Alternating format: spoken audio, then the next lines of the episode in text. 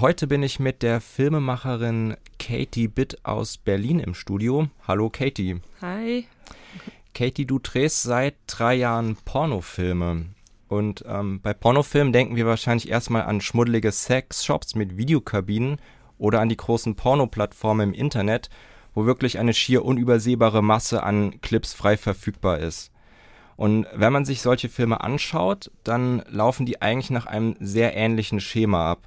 Also der Mann bekommt einen Blowjob, wir sehen Penetration in Großaufnahme, es gibt ein paar eingespielte Stellungswechsel und am Ende wird der Frau ins Gesicht ejakuliert. Das sind also Filme, die in erster Linie für die Lust von Männern gemacht sind, ja?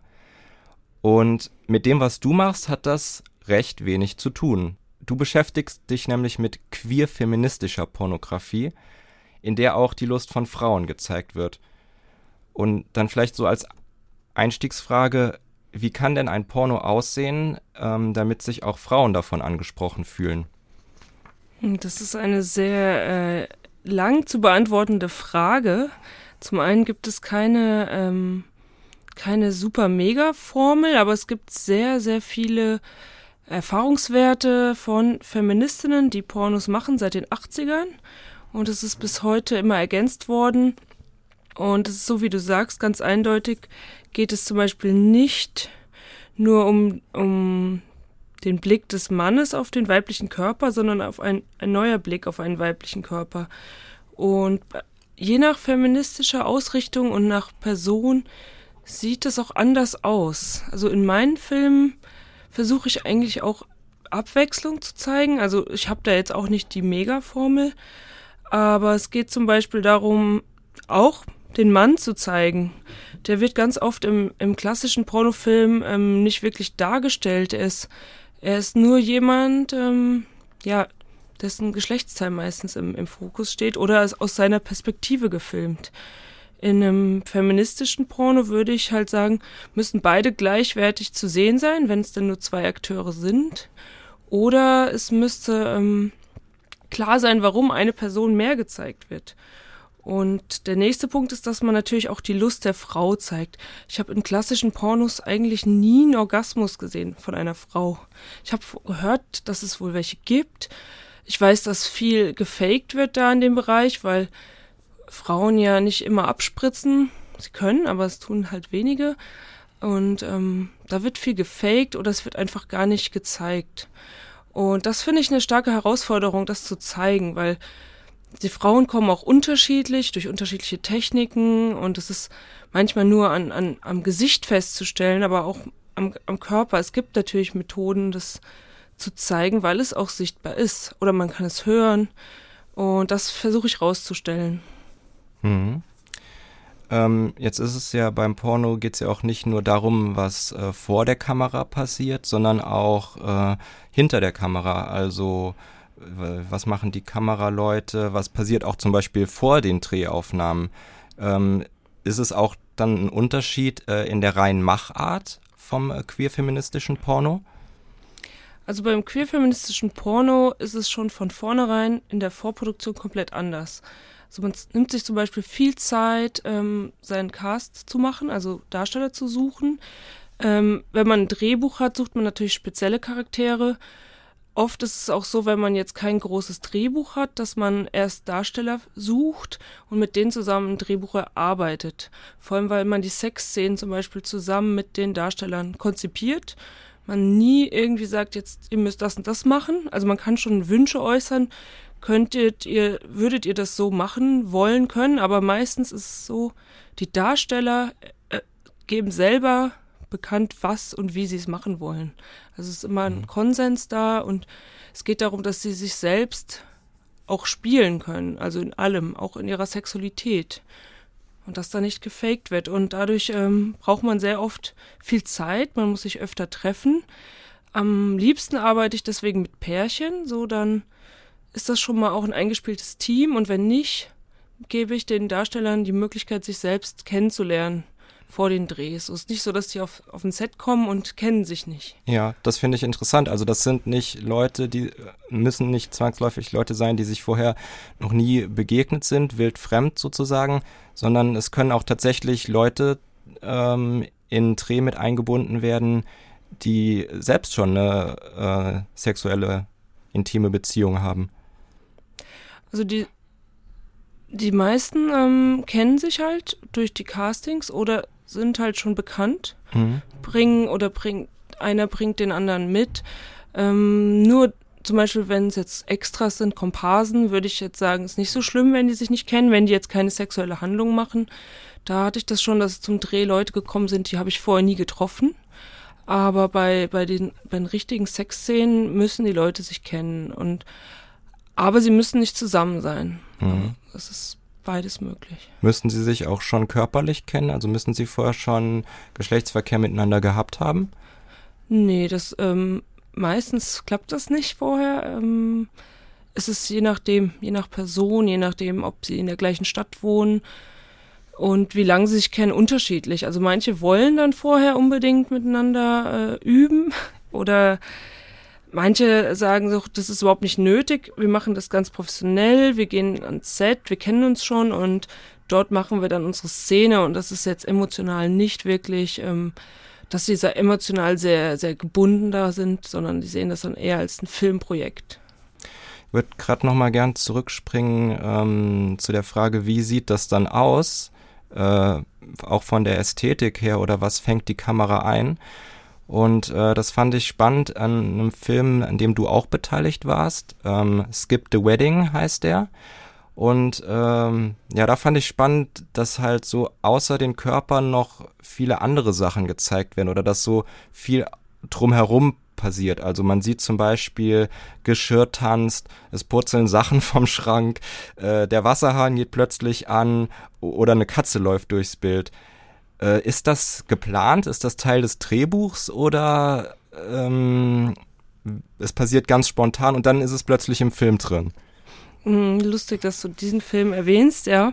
Das war ein Dreh, der hatte ein super gescriptetes Storyboard aber tatsächlich sind die Hälfte der Sachen auch so spontan passiert, weil es quasi nur ein Kamerakonzept gab, was soll gefilmt werden, was ich auch sehr gut finde, wenn man das hat. Und ähm, von, ja, es gab eine kleine Story, aber ansonsten, die Katze kam zufällig vorbei. Und die Akteure haben dann auch irgendwann nicht mehr gesehen, wo sie sind. Und deswegen ist auch Geschirr geflogen. Also wenn man so bei der Sache ist, dann verliert man sich auch. Und das ist auch das Beste eigentlich, wenn Darsteller die Kamera vergessen und du tatsächlich ähm, sehr dokumentarisch das aufnimmst und einfach schaust, was passiert. Weil oft du skriptest so gewisse Szenen, aber über die Hälfte ist eigentlich improvisiert oder passiert spontan. Mhm. Würdest du sagen, ähm, dass Pornos äh, immer authentisch sein sollen? Oder ähm, wenn wir hier von einer Kunstform sprechen, also in dem Wort Kunstform steht ja, steckt ja auch schon so ein bisschen drin, dass es was Künstliches ist und dass vielleicht auch äh, das gar nicht ähm, realistisch sein muss vielleicht, weil es ja, ja, eben künstlich ist. Ich sehe das so, dass es mehrere Möglichkeiten gibt, Pornografie zu inszenieren. Und ich finde, ich finde alle Arten wichtig und gut. Also die authentische Art wäre zu sagen, okay, wir machen jetzt hier authentisch und äh, versuchen es sehr dokumentarisch zu filmen. Dann gibt es ja die Vertreter, aber es gibt auch einfach die, die Sache, dass eine Kamera immer die Authentizität irgendwie wegnimmt, weil es ist immer irgendwie anders, wenn eine Kamera im Raum ist. So gesehen kann man auch immer nur einen Hauch irgendwie von Authentizität er, erhaschen und man kann sich auch davon entfernen. Ich finde beides sehr spannend. Ich finde auch, wenn man sehr übertreibt und sehr ins Künstlerische geht und überspitzt und parodiert und was es dafür alles für Filmmittel gibt, finde ich auch super spannend, weil Film ja eine Möglichkeit ist, auch aus der Realität rauszugehen. Mhm. Also ich sehe das wie, das eine ist toll, das Authentische ist toll, um, um Dinge darzustellen, wie sie sein würden, wenn sie real sind, wie sie in echt sind und das andere ist auch schön, um sich zu verlieren, um Sachen zu zeigen, die fantastischer sind, übertriebener oder traumhaft. Hm. Darin anschließend vielleicht, äh, wo siehst du da so ähm, bei deinen Filmen die Balance zwischen ich will aufklären, also ich will ähm, Sachen zeigen, die man sonst vielleicht nicht sieht, aber ich will auch gleichzeitig anregen, weil es ist ja immer noch ein, ein Film, der dazu gedacht ist, ähm, Lust zu wecken, sozusagen. Das ist eine gute Frage. Es ist ein bisschen ein Konflikt auch manchmal. Also wenn ich zum Beispiel Kunstpornos mache, die sehr, sehr abgehoben sind, zum Beispiel Körper, die in Farbe getunkt sind und man, alle Farben sind anders und interveniert, dann fragt man sich auch, naja, das ist schon sehr wenig, so wie man es vielleicht so beim Porno kennt, als, als Wix-Vorlage ist es dann nicht mehr zu sehen. Es ist dann eher so ein Kunstwerk. Und gleichzeitig finde ich aber auch sowas sehr erregend, weil es so ein bisschen künstlerischer ist. Das hat auch jeder, da hat auch jeder seinen eigenen Fable, was er, was er erregend findet, das ist das andere. Und ich finde, man muss da selbst für sich entweder sagen, okay, ich mache nur das oder das oder ich mache alles, aber es, es, hat unterschiedliche Auswirkungen auf den Betrachter. Mhm. Ich würde jetzt vielleicht so ein bisschen zu einem anderen Thema kommen, und zwar, ähm, wie du selber äh, dazu gekommen bist, Pornofilme zu drehen. Kannst du dich an deinen ersten Kontakt mit Pornografie erinnern? Und würdest du sagen, dass das irgendwie in irgendeiner Weise einen Einfluss oder eine Prägung auf das äh, hat? was du heute machst? Also auf jeden Fall hat mich, ähm, also warum ich das mache, hat eine ganz lange Geschichte. Mein erster Kontakt zu Pornografie waren Pornoheftchen, die so bei meinen Cousins rumlagen. Die habe ich aber nicht verstanden. Da war ich noch zu klein. Ähm, also einen richtigen Film habe ich so mit 17 geguckt. Da war ich in der Videothek und äh, mein älterer Freund hat äh, ja, hat mit mir zusammen welche ausgeliehen, weil wir ganz neugierig waren. Als ich 17 war, wollte ich endlich mal ein Porno sehen. So, ich kannte halt so Erotikfilme aus dem Fernsehen und dachte, jetzt, jetzt bin ich bald 18, jetzt schaue ich mir sowas mal an. Es gab ja noch kein so richtiges schnelles Internet. Und dann waren wir beide ziemlich enttäuscht, also vor allem ich. Mhm. Es war so ein, so ein deutscher Porno mit einer Blondine, ich weiß nicht mehr, wer es war, aber es war eine ganz, diese klassische Story halt, eine Frau, die die Männer bedient und ähm, ja, es hat mir halt überhaupt nicht gefallen und ich habe gesagt, ich will das nie wieder so ein Mist ausleihen. Hm. Also mehr enttäuscht, mehr gelangweilt als abgeschreckt tatsächlich oder, oder auch wirklich angewidert? Mm, nee, ich habe mich ziemlich aufgeregt. So, ich war schon so mit 17 fing ich gerade an, so Feminismus für mich zu entdecken und ähm, das war so ein großes Thema für mich, seit ich 16 bin. Und das wurde immer stärker und dann war das so was total antifeministisches. Das war so, das hat mich nur aufgeregt und natürlich ist man von Geschlechtsteilen irgendwie ein bisschen angeregt. Das war so, aber, aber wenn man sich das Ganze so anguckt, denkt man nur, oh Gott, ja, das ist ja, das stellt ja total die Scheiße dar, so.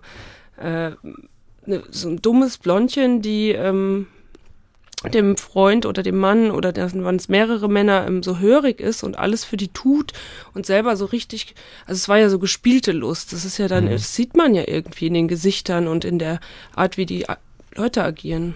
Ja, und dann hast du gesagt, so, das kann ich besser.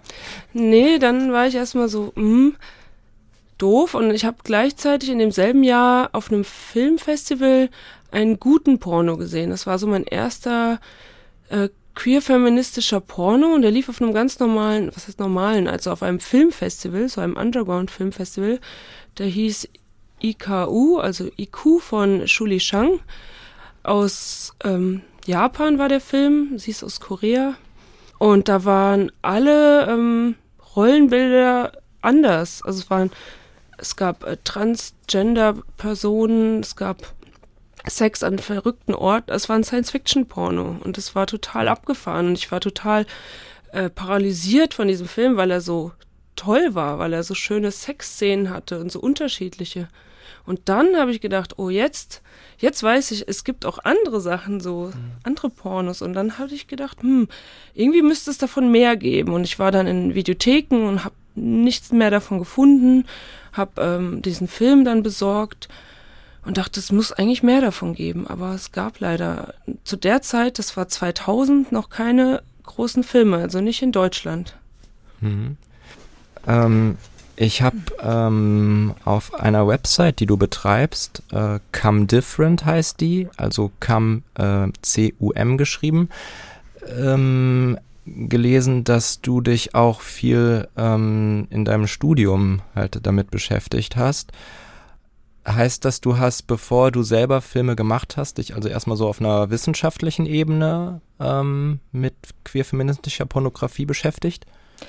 Ja, also ich habe mich in meiner Bachelorarbeit das erste Mal damit befasst, sehr ähm, es war so, ich war fasziniert von diesem äh, ersten queerfeministischen Porno und habe dann keine mehr gefunden, bis dann meine Bachelorarbeit anstand und ich war total verzweifelt und dachte, was interessiert mich eigentlich? Also ich hatte noch kein so 100% tolles Thema und dann habe ich durch Zufall eine Anzeige gesehen, dass es dieses Pornfilmfestival in Berlin gibt und habe das jemand erzählt, der auch Filmemacher ist und er meinte, mach doch darüber deine Bachelorarbeit.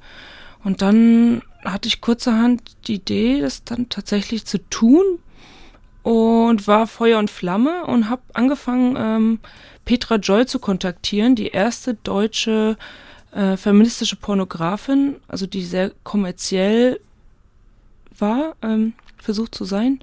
Und ähm, durch ihren Kontakt und durch die Recherche habe ich dann noch andere Darsteller, vor allem Produzentinnen, äh, gefunden und habe angefangen, ähm, Interviews mit denen zu machen und das als Basis für meine Bachelorarbeit zu nehmen.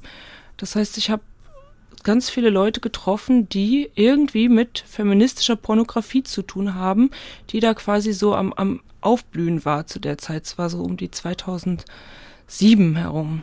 Hm. Und wie kam es dann zu deinem ersten Film, den du gemacht hast?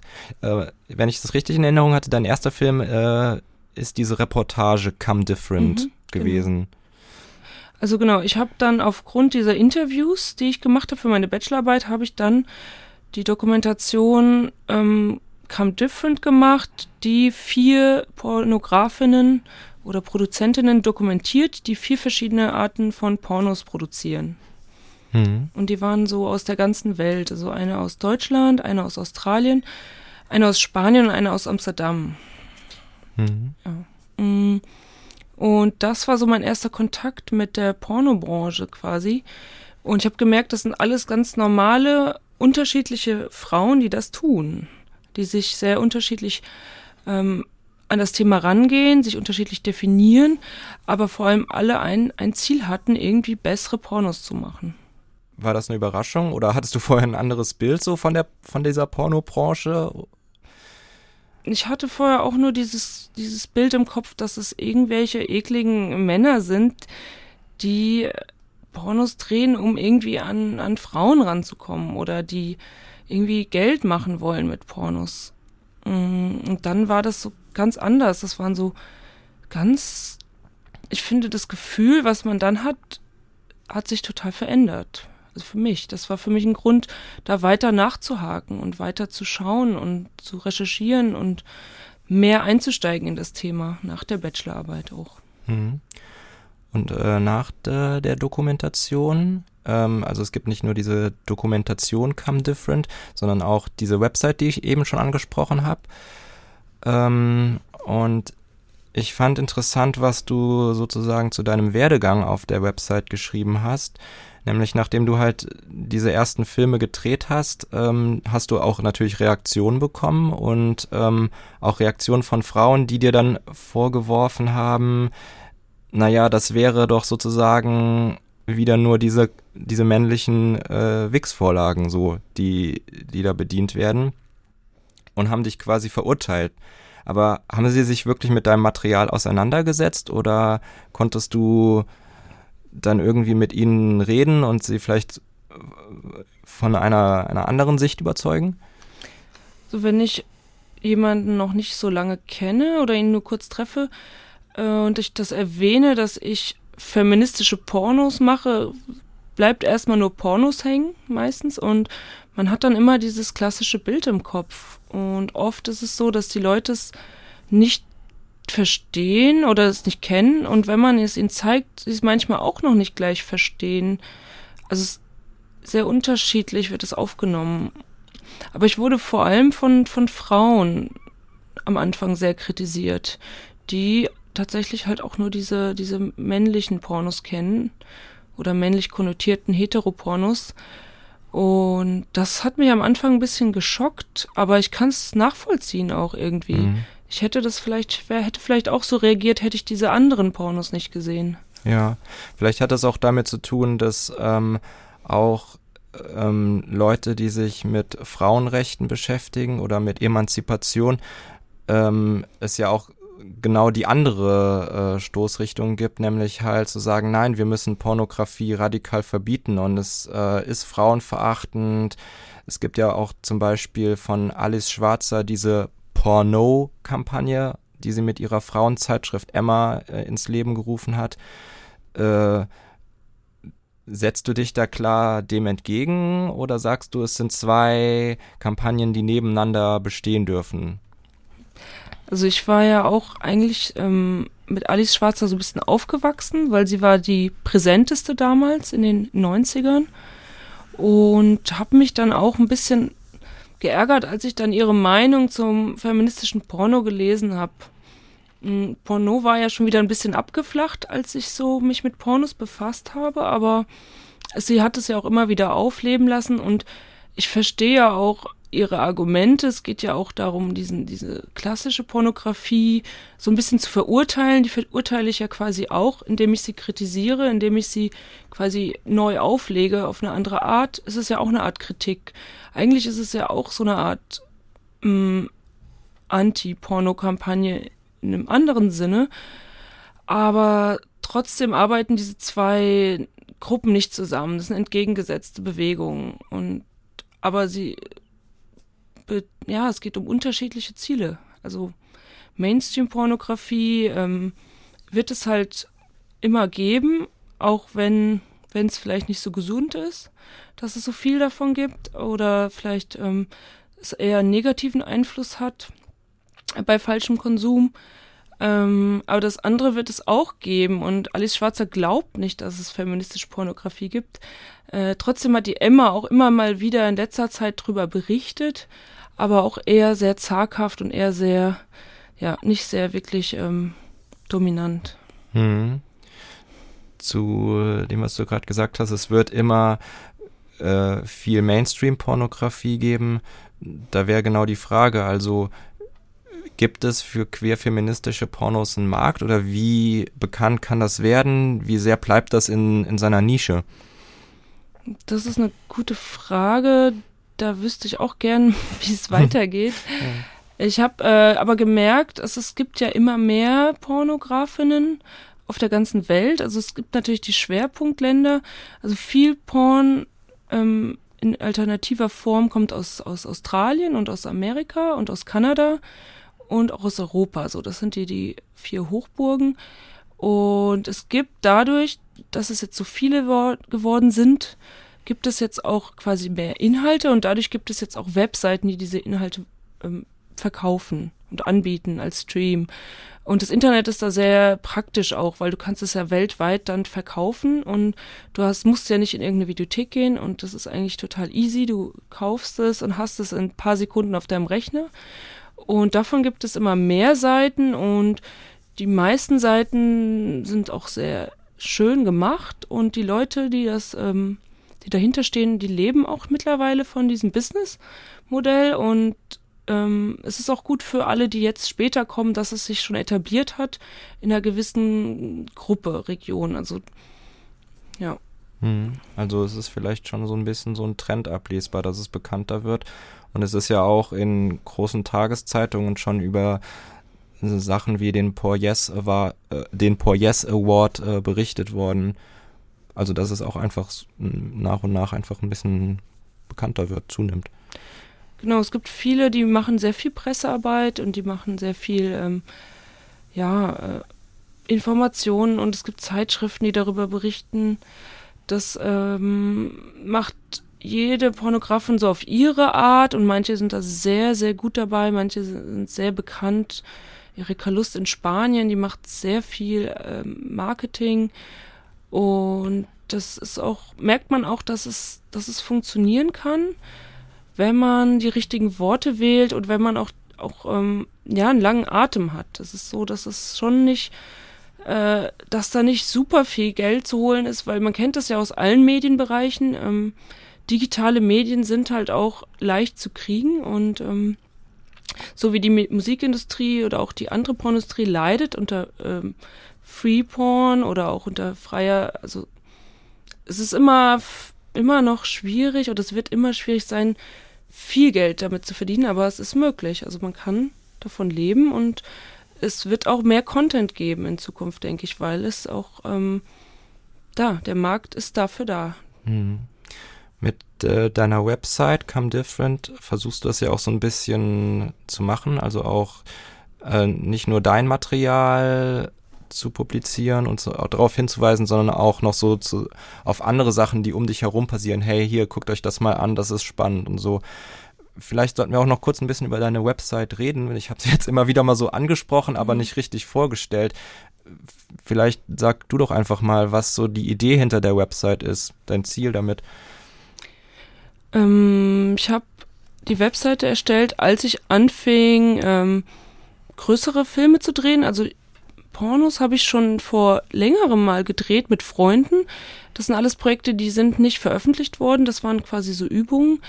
Ähm, Come Different, die Webseite habe ich gemacht, um, um richtig so Darsteller über meinen Tellerrand hinaus zu finden, weil ähm, du brauchst ja irgendeine Art Visitenkarte und das war dann quasi so, okay, ich mache jetzt mal eine Webseite. Dann ist es aber größer geworden, weil ich habe gemerkt, okay, die Orientierung im, im Feminist und im Queer Porn, die ist halt sehr beschränkt auf ein paar Webseiten in Amerika, in Australien und in Deutschland gibt es eigentlich immer noch nicht so viele Websites, die darüber schreiben. Es mhm. gibt zwei, drei Blogs, die darüber schreiben und ich dachte mir, hm, ich müsste jetzt auch mal anfangen zu sammeln. Einmal, welche Filme sind gut, äh, wo, wo, was mache ich selber für Projekte, welche Projekte unterstütze ich. Ich habe da auch Projekte drin, wo ich nur äh, geholfen habe oder Projekte, wo ich Kamera gemacht habe. Ähm, es ist ein, es gibt so eine Art Community in Berlin, die sich sehr unterstützt. Man unterstützt sich bei jedem Projekt, wenn man Zeit hat, irgendwie mit irgendwas. Sei es, dass einer dann zum Catering helfen kommt oder sei es, dass jemand Kamera macht. Mhm. Also das, die Website ist auch so vielleicht ein bisschen Ausdruck eines Prozesses, wo sich Leute, die sich gut kennen und eine Vertrauensbasis haben, immer wieder austauschen und dass dieser, äh, sag ich mal, Kommunikationsprozess oder dass ganz viel untereinander passiert, dass das auch auf der Website abgebildet wird. Genau, also es soll das zeigen, also mit was, mit wem ich vernetzt bin, mit wem, was ich für gut heiße und ähm, was ich denke, was sehenswert wäre oder über was man reden sollte. Mhm. Und du hast auf der Website dann auch eine Anzeige geschaltet. Du suchst Leute, die ähm, DarstellerInnen werden möchten oder ähm, vielleicht auch ein Drehbuch für ein Porno schreiben wollen. Ähm, was müssen denn Le Leute mitbringen? Was müssen die können, die ähm, in einem Porno von dir mitspielen wollen? Hm, ich denke mal, Leute merken, ob sie, ob sie dafür geeignet sind, schon im Vorhinein vielleicht, weil sie vielleicht ein bisschen exhibitionistischer sind oder weil sie vielleicht auch die Idee von Polyamorie, also dass sie so mehrere Beziehungen haben könnten, äh, verstehen, weil wenn man jetzt eine Porno mitmacht, schläft man ja mit anderen oder man ist idealerweise ein Pärchen, das sich findet, dass das beide Interesse haben, ihre Sexualität nach außen zu tragen. Also man muss, man muss dieses, dieses das natürlich wollen. Man muss ein sehr ausgeprägtes sexuelle Offenheit mitbringen und gleichzeitig vielleicht auch so sich mit den feministischen Porno-Ideen identifizieren können. Mhm. Also sagst du, die Hemmschwelle ist gar nicht so niedrig, selbst in einem Porno mitzuspielen. Also einfach mal so ausprobieren, davon würdest du abraten ich würde den Leuten raten, erstmal vielleicht sich selber mit einem Stativ zu filmen mhm. oder mit Freunden mal etwas zu drehen, um das, um auch zu merken, wie das ist, wenn eine Kamera im Raum ist. Und auch seine eigene Sexualität zu hinterfragen, ob man da auch mit sich im Reinen ist, ob man, ob man das möchte, dass andere das sehen oder ob man wirklich vielleicht was zu zeigen hat, vielleicht was Besonderes dass man sagt, okay, meine Sexualität ist so toll oder wir haben so schön Sex oder wie, ja, das, dass sich das lohnt, dass sich das andere angucken. Mhm. Und ähm, bei dir stehen jetzt in nächster Zeit Produktionen an, für die auch noch DarstellerInnen gesucht werden? Ja, wir, also ich habe jetzt ähm, eine Kooperation mit einem anderen Pornografen, also mit Theo bin ich eingegangen. Wir drehen gerade mit Pärchen in Berlin und Umgebung. Und theoretisch suchen wir ab, ab 2017 wieder Leute. Im Moment haben wir ziemlich viele, die sich beworben haben. Aber eigentlich, ja, es ist immer schön, wenn sich Leute bewerben, weil es werden immer neue Projekte kommen und dann wird man ähm, froh sein, wenn man dann quasi neue Leute findet. Also wir suchen zwar jetzt viel auch so in Berlin und Umgebung, weil wir jetzt keine Reisekosten oder so haben wollen. Es ist alles ziemlich low budget mäßig, so selbstfinanziert und ohne äh, Sponsoren oder sowas. Ähm, aber wir suchen eigentlich immer Leute. Wir haben auch einige ähm, Kurzfilme im Kopf, die wir 2017 angehen wollen. Das ist alles noch so im Anfangsstadion, aber ja, da wird noch viel passieren. Ja, kannst du mhm. vielleicht ein bisschen was dazu sagen, was äh, das für Filme werden oder? Ja, es ist also das eine Projekt mit Theo ist ähm, es hat auch noch keinen finalen Titel. Das ähm, werden wir erst 2017 ähm, bekannt geben. Wir sind noch nicht äh, uns einig. Aber es geht um Pärchen und das Pärchen für andere Pärchen ähm, sexuelle Fantasien schreiben.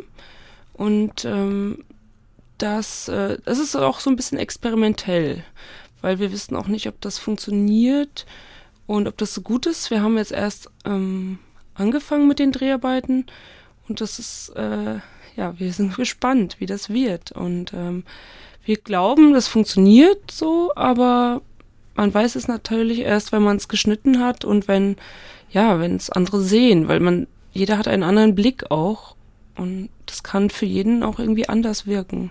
Mhm. Ja, ich könnte jetzt noch so viele Sachen fragen, ähm, weil mir auch die ganze Zeit neue Fragen einfallen, aber vielleicht machen wir noch eine oder so eine Abschlussfrage. Ähm, was äh, gibt es einen Lieblingsporno, den du hast oder einen, den du besonders gut findest? Na, nach wie vor bin ich immer noch von meinem ersten Porno so begeistert, dass äh, es schwerfällt. Also ich habe das Gefühl, dass ich so vielleicht jedes Jahr einen Porno finde, der mir besonders gut gefällt. Und ähm, dieses Jahr war es der, ähm, der Vampir-Porno, bei dem ich auch mitgeholfen habe, Enactone. Es war ein, ähm, ist ein queerer Vampir-Porno, der in Berlin spielt, von Sky Deep und der gewann auch den ähm, Pornfilmpreis, Best Feature dieses Jahr auf dem Pornfilm Festival. Und es zeigt so ein bisschen diese DIY-Qualitäten, die viele Queer-Pornos haben. Plus es war Humor dabei, es war ein bisschen Politik dabei. Ähm, und es war sehr, also die Akteure waren alle sehr, sehr cool anzusehen. Es war schön gefilmt, nicht perfekt, aber das ist auch nicht so wichtig beim, beim feministischen Porno. Es war, es war einfach sehr schön gemacht und man war 50 Minuten irgendwie dabei. Und das finde ich immer schön. Und ähm, hoffe, dass es in der Richtung mehr Filme gibt. So mit Handlung, aber auch mit, mit sehr schönen, delikaten und liebevollen Sexszenen. Hm, das hoffe ich auch. Und ja, dann vielen Dank, dass du dir die Zeit genommen hast für das Interview und äh, ich wünsche dir alles Gute für dein Projekt. Dankeschön. Bis dann. Ah.